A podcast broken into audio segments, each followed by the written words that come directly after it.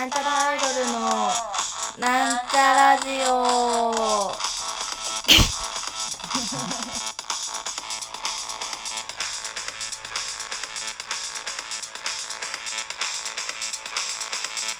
はい、始まりました。なんちゃらアイドルのなんちゃラジオ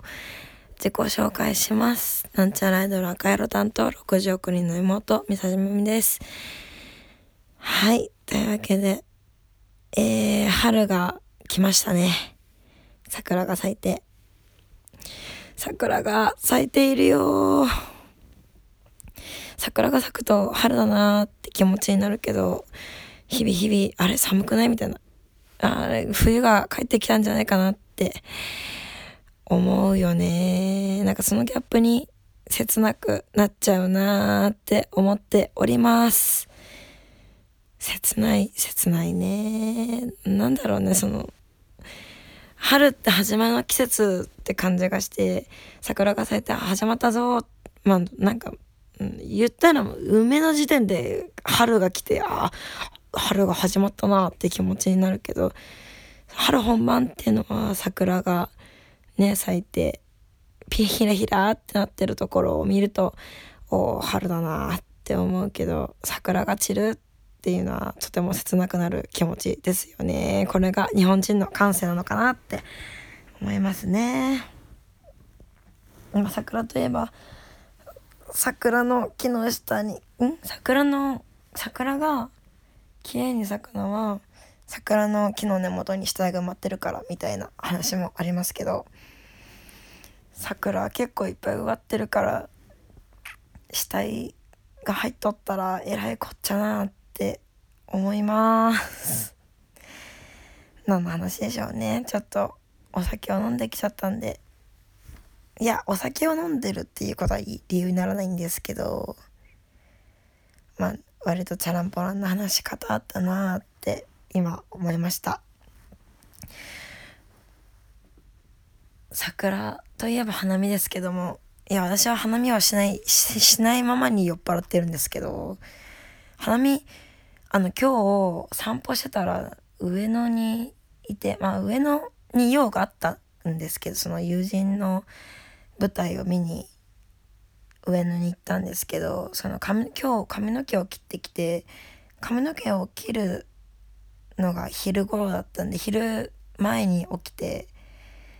ああ今日髪の毛切りに行く日かって言って髪の毛を切ってああでもこのまま帰るのはなんかもったいないなと思ってそのまますぐ上野に行ってあの私上野の国立科学国立科学博物館がすごい子供の頃から好きでなんで好きかはわからないんですけどまあとにかく好きでなんでしょうなんで好きまあ好きなんですけどまあそれを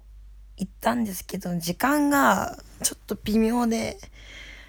国立科学科学博物館に行くには微妙だなって時間に上野に着いたので上野公園をちょっと散歩してから行こうかなって思ったんですけどまあ混んでますね。花見のお客さん花見客の方が多くてなかなか人がすごい量だった。あの出店も出てね。その出店でねビールでも飲もうかなって思ってビール飲んだ自撮りを撮ろうかなって思ったんですけどその一人だったものでまあ一人でも全然自撮りはできるし自撮り全然するんですけどなんかうんなんかなんか今日は違うかもしれんと思ってまあなんかその休みだったから別にちゃんと化粧してったってわけでもないので写真を撮れずに今ラジオを撮ってるわけなんですけども。うーん。でもやっぱでも桜って見る環境によって見方が全然変わってきて一人で見る桜とあでも今日花見客に囲まれてたけどその個人としては全然一人あまあでも個人としては全然一人だったんで上野の桜綺麗だな綺麗だなって思ったけどあ人がいっぱいいる。出ようみたいな気持ちになっちゃってそんな気持ちになるその誰かと待ち合わせじゃないっていう寂しさををふと感じてしまって切なくなりましたね。切なさにもいろいろ種類あるんだな。上でも上野公園といえばねあのあのこのラジオをお聴きの皆さんはちょっとご存知ない人が多いかもしれないんですけど昔出した DVD がね上野公園で撮影されたものであこの DVD ですか？って方はライブの時にでも声をおかけいただいたらなって思います。ツイッターでは言わなくていいです。まあ、ツイッターでも言っていいんだけど、あの、とにかく言うて、私に。あの、私は恥ずかしいからので、可愛く、いえ、やめてよ、みたいな言うんで、そこで花見気分を味わいたいなって思います。まあどういうことなんだよって感じですけどね。というわけで本日は、えー、っと、みさみの銀幕レビューということで、銀幕レビューをね、するにあたってこう、やっぱ考えちゃうんですよね。その映画好きの人からしたら、みたいな。映像好きの人から見たら、これは、まあ、レビューと言えるのか、うーん、みたいな。悩みがあるんですけども、なんか、ふと、なんで見たいと思ったのかな。全然、なんだっけ。なんか、でも、人生においてこの、人生において、人生においてもそうだけど、アイドルとしてもそうだけど、こう、仮面をつけて生きていくよね、人ってってふと思ったんですよね。いやいやその仮面をつけずにねそのまっさらの自分の状態でやってる方も全然人生でもアイドルでもいると思うんですけど私はどっちかというと仮面をつけれずにつけたいけどつけれずにどうしていいか分からずにっていう感じなんですけどその仮面って大事だなっていうのが思ってて、まあ、仮面って仮面っていうとね、やっぱ仮面夫婦とかって言葉があるから、ちょっとあんまりいいイメージがないのかなって言葉あったから、ちょっと、うん、うんって思ったんですけど、その、なんていうんですかね、その取り繕おうとかそういうんじゃなくって、その人を傷つけずに、良い関係を築くっっていうのは多分社会生活において大事なことだと思うんですよね。その、いやうんね。円滑な人間関係を築く上で必要な仮面というか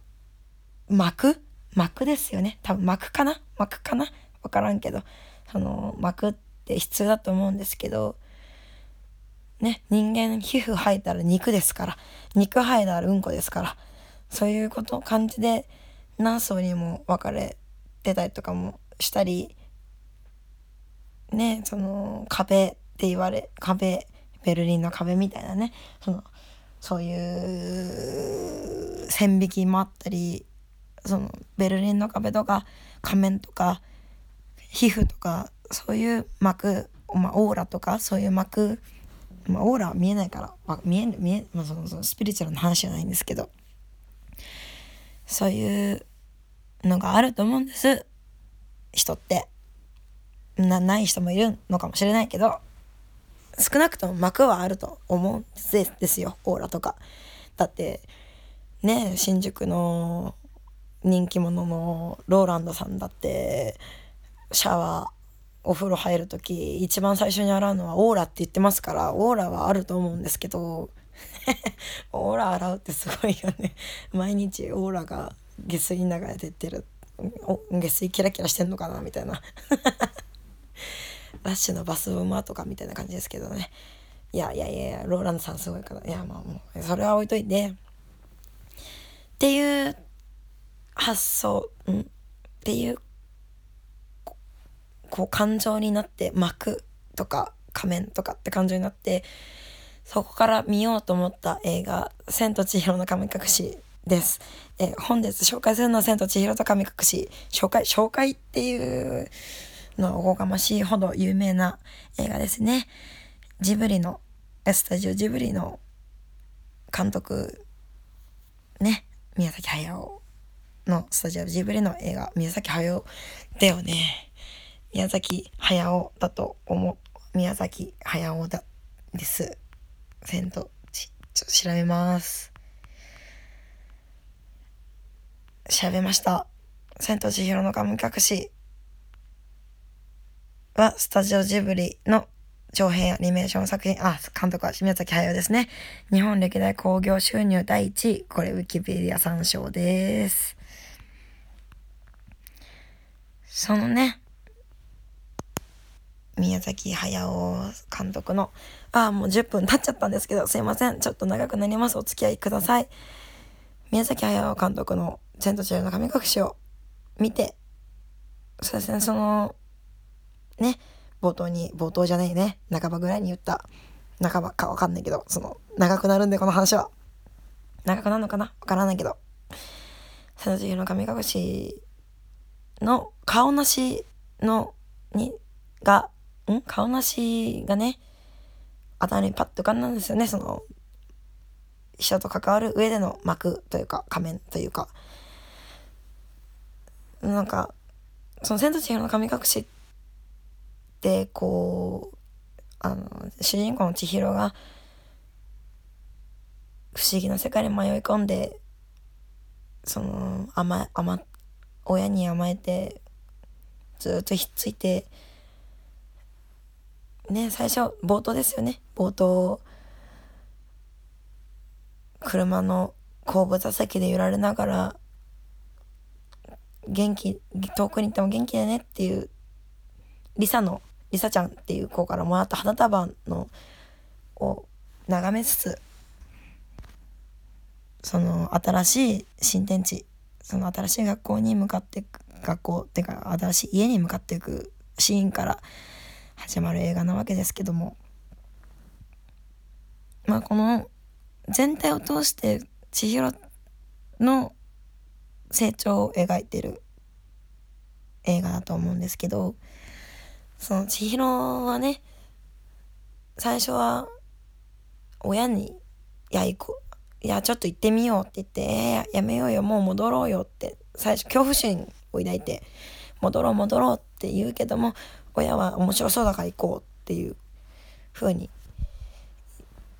言われてうーんみたいなながらもついていくっていう女の子じゃないですか。あれ一人っ子私一人っ子なんですけど一人っ子目線で見るとねすげえわかるって思うんですよ。なんか親に逆らえないじゃないけど親が行こうっていうところには行きたくないけど、うん、でも嫌だけど行くみたいなの全あるんですよすごい。なんかね親に置いてかれたら一人になっちゃうんで家族3人家族だと一人になっちゃうんですよ。一人になっちゃう一人って怖いんですよねなんかその自分が怖いって思う先がわからないものに対して行こうって親は言うけど自分は怖いって思うのはその友達が遠くに離れてまあその千と千尋のね千尋にとってはしあの転校をすることによって築き上げてきた人間関係がまっさらになってしまった状態でよくわからないところに親が行こうって言うんですよね。そのまあその「千と千尋の神隠し」を見てない人がどれぐらいこのラジオを聴いてくれてる人にいるかわからないけどもちょっとネタネネタバレじゃないね。ネタバレじゃないけどとにかく冒頭でこう引っ越しして転校しなきゃいけないっていう状態で一人になってしまうその友達がいなくなってしまったっていう女の子が親に連れられて迷い込んだ不思議な入り口の先に行く。っていう話なんですけど、うん、話その話じゃないんだけど、まあ、そういう冒頭なんですよね。なんかこの冒頭はまあ全然後付けなんですけど後付けっていうかまあ後付けなんですけどまあ、私が見たのが小学生の時だったんでちょうどその千尋と同じぐらいの年齢の時に放映されて見た映画なんですけどやっぱりその千尋の不安感最初の不安感はすごく共感共感共感したんですよね。その一人っ子っていうのと友達がまっさらな状態その友達がいなかったわけじゃないと思うちょっと覚えてないからこの話やめよう。なんかこう信じられる人が親その場で信じられる人が親だけ一緒にいてくれる人は親だけっていう状態で不安感がある、まあ、そこでねその千尋が嫌だよみたいな怖いよ怖いよやめようお父さん戻ろういいここは嫌だっていうっていうところでねこの先はその子供が感じられる第六感的な感？第六感の感ってどういうこと？まあ第六感的なね感性で。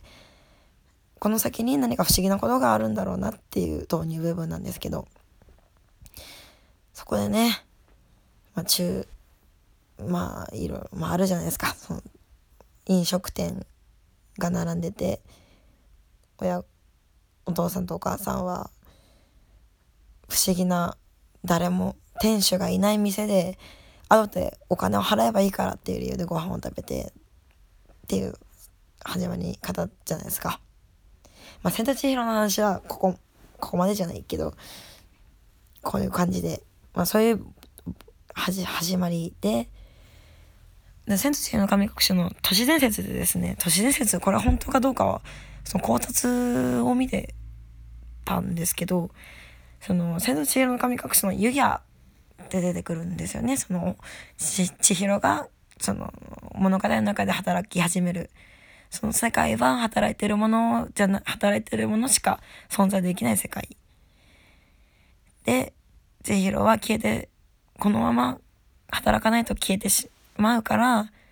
あの豚に、豚とかそういう家畜になってしまうから、働かなくてはいけないよって言われて働き始めるゆやが、あのー、なんていうんですかね。あの、大人のお店というか、の、比喩なのではない、比喩、表現なのでは、比喩と揶揄がちょっとわかんないんで、表現なんじゃないかっていう言葉に変えさせてもらいますが、そういう表現なんじゃないかって言われてるんですよね。なんか、確かに、その、飲食店がめちゃくちゃあって、その先にっていうところを見ると、やっぱ、まあ大人の世界なのかなって思うんですよね。その、湯屋が開くのは夜の時間だしっていう。お客さんお客様は神様ですっていう言葉が、そのまま、湯屋につながってるというか、その、湯屋に集まるのは神様なんですよね。神様、神様が集まる湯屋で働くことになった千尋は、岩場に、との契約によって線になってしまうわけなんですけど、そこも、ね、なんか、源氏なというか、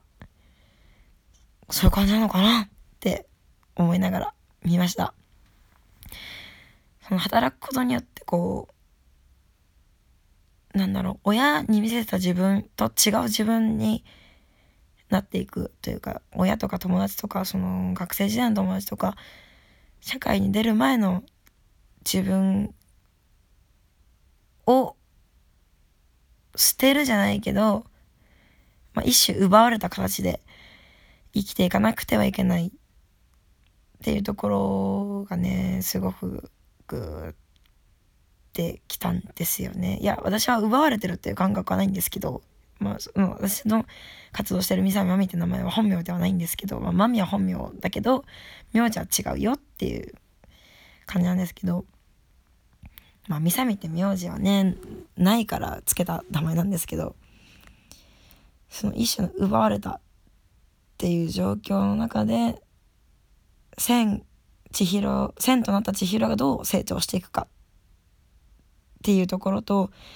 そうですね。冒頭に言った顔なしの話をしますね。顔なしっていうのは最初ぼーっと浮かんで「ああ」しか言わないキャラクターなんですけどそのゆやの手前にある飲食店の従業員とか集まってる人々人々っていう言葉は分かんないけどその人々をはその黒い影のような状態で描かれてるんですよね。あれはいわゆるモブだとモモブっていうかモブモブオブモブみたいなそのモブほど顔は描かれてないけどモブっていうのはこうすれ違うそのね自分が来てる上ですれ違う顔も名前も知らないお何覚えもしない人たちすれ違う人たちなのかなって思うんですけどその影的影というか。その思い出とかでもなく影その本当に何の関わりもないけどすれ違ってはいる。怖いと思ったこともあるっていう人たちの表現なのかなとも分かんない。その私の個人的な解釈なんですけど。の中でその顔なしはその人たちに似てるぐらいの薄さだけども仮面がついてるっていう違いがあってであ最初は「ああ」っていう言葉しかなくってで千千尋が千としてゆえに働き始めてしちょっと経った後あれこのこの人見たことあるなと思ってゆえに招き入れるんですよね雨の日にゆえ。でその後から波乱が起こるわけなんですけども顔なしこれはちょここからネタバレになるかもしれないんですけどネタバレなのでネタバレ回避の方はここで悲しいけれども消していただけたらなと思うんですけども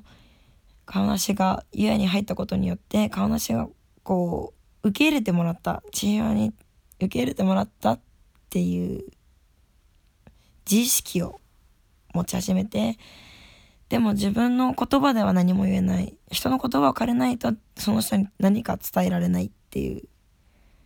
のがねあるんですよ。その最初にね顔なしがその従業員その湯屋の従業員である多分一番下っ端なのかなわからないけどカエルを飲み込んで言葉を手に入れて。で千尋に対してこうコミュニケーションを取ろうとするんですけどその最初はその一人の言葉を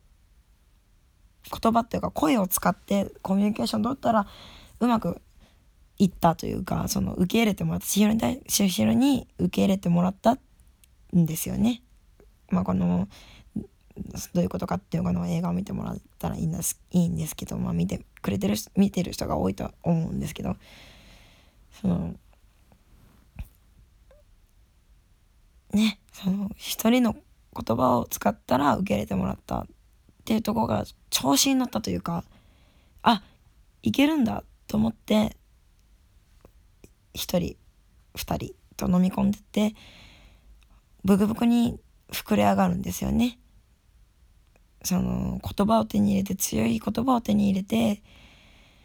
でその言葉に群がる人がいて言葉じゃないんですけどその群がるのは言葉じゃなくて砂金大粒の砂金なんですけどその砂金に群がまあそのねその言葉を受け入れて群がるっていうのの比喩なのかなって私は思うんですけどまあ群がってってこんなに人が自分のことを見てくれるんだったら自分千尋も自分のことを見てくれるだろうって思うんだけど千尋はそれを受け入れないんですよね。で受け入れないことに対して逆上してこう線が欲しい線をくれみたいななまあそのこのセリフは逆上の前のセリフなんですけどまあ千尋を食おうとするんですよね。その自分を受け入れない。その自分が手に入れた言葉言葉いや声を受け入れない。お前はいいみたいな気持ちになってこう傷つけようとするんですよね。傷つけるっていうかまあ食べようとするんですけど。でも千尋はそれをかいくぐっていくんですよね。その何が言いたくなったんだろうな。その顔なしはね一つの声を手に入れてもっともっとってなって2つ3つの声を取り入れて。でこうなったからあなたはもっと受け入れてくれるでしょ愛してくれるでしょってなるんだけどでも千尋はその相手は受け入れてくれない。っていうことに逆上して傷つけようとするけどそれもうまくかいくぐってその顔なし顔なしは最初言葉を言葉っていうかその自分の言葉がないけれどもえー、3人を食3人食って帰ると、えー、親父役あの親役その番頭さんっていうんですかねゆえの番頭さんとなんかよくわからん女を食って言葉を手に入れるんですけど千尋はそれを受け入れずにえー、そのなんですかねその吐き出させるんですよね。顔なしに。顔なしで吐き出させて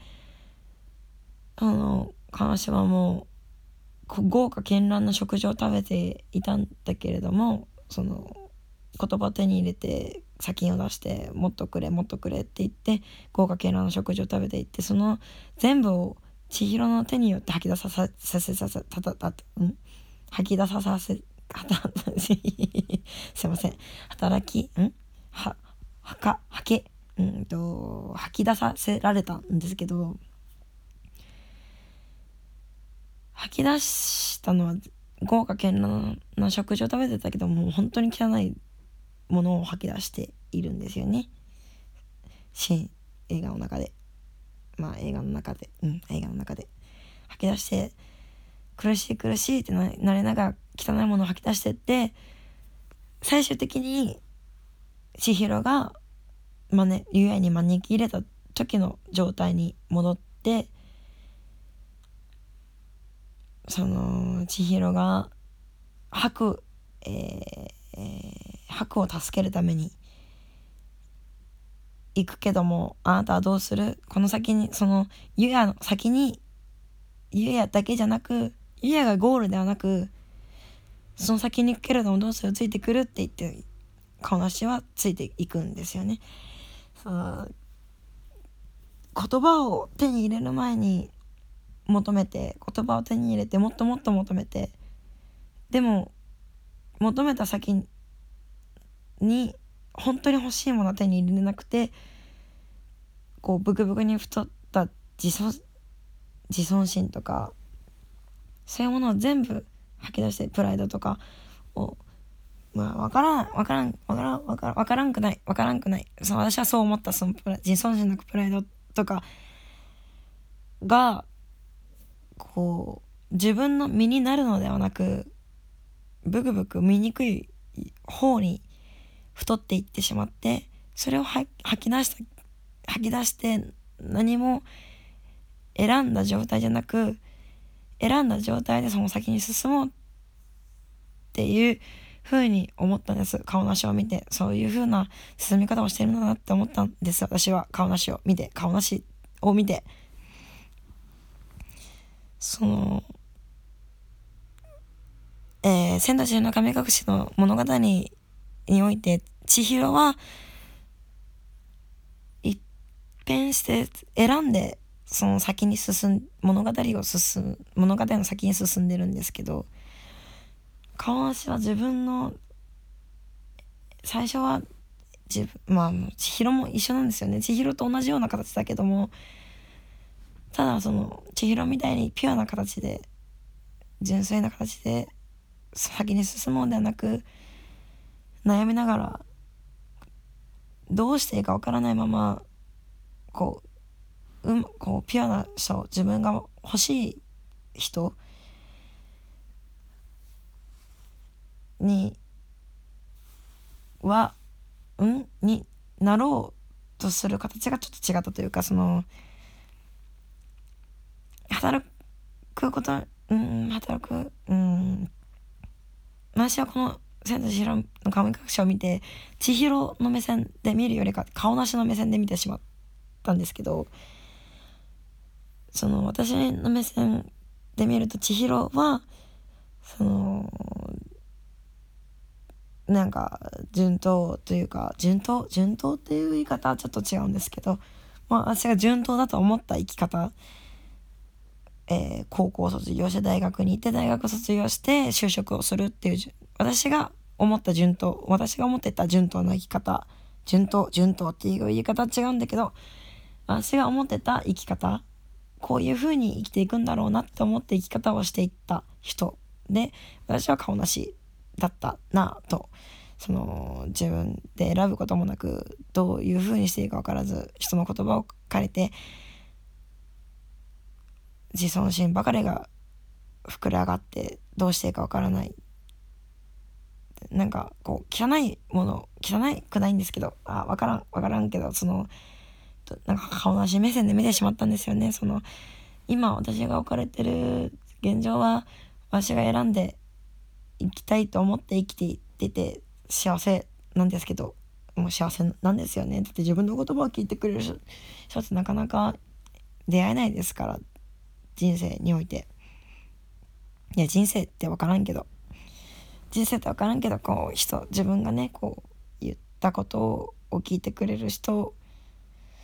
はそうそういないよね。なんかめっちゃつまらんって言われてもう私今すごいよよ酔ってんのかな。すごい話長くなってますね。あもう30分も話せません。ほんとごめんなさい。えー、とにかくその顔なしにインスインスピレーションじゃない、えー、共感をしてしまう映画だなって思いました。その当時見てた放映当時見てた私は千尋の目線で見てたけれども今は顔なしの目線で見ているなとか顔なしのように汚いいや私は汚いものを口に入れてる。いや私の話はいいわ。とにかくこう口に入れた時は豪華絢爛でも出す時は汚いよね。っていう口に入れてお尻から出す時はうんこだよねっていう。えー、何の話？うんこじゃうんまあとにかくその自分で選ばずに行って膨ら膨れ上がった自尊心とかは自分の身を重くするだけのものなんじゃないでしょうか？みたいなことですね。そ自分で、まあその前回話した武道館でもそうなんですけど、選んだことが正解か不正解かわからないけど、でもやった時は正解だった。正解だったし、不正解だと思わないっていう感情があると思うんですけど、それはね、千尋側なんですよね。その顔なしは自分で自分で選んだのは千尋にがその湯屋を出て先に進むってところでついていくかついていかないかっていう選択をしたんですよね。選択をしたことによって幸せになれるんじゃないかっていう糸口を見つけるんですけどとにかく瀬戸内山神隠しそういう感じの目で見ると面白いよって話ですすいません。えっ、ー、と酔っ払った時に録音するべきじゃなかった。たかもしれないけども酔っ払っちゃったけどでもそういう話なんです。千と千尋の神隠し。どうぞ楽しんでご覧ください。そろそろお別れの時間が近づいてまいりました。ここまでのお相手はなんちゃらアイドルみさみまみでした。長い間お付き合いいただきましてありがとうございます。おやすみなさい。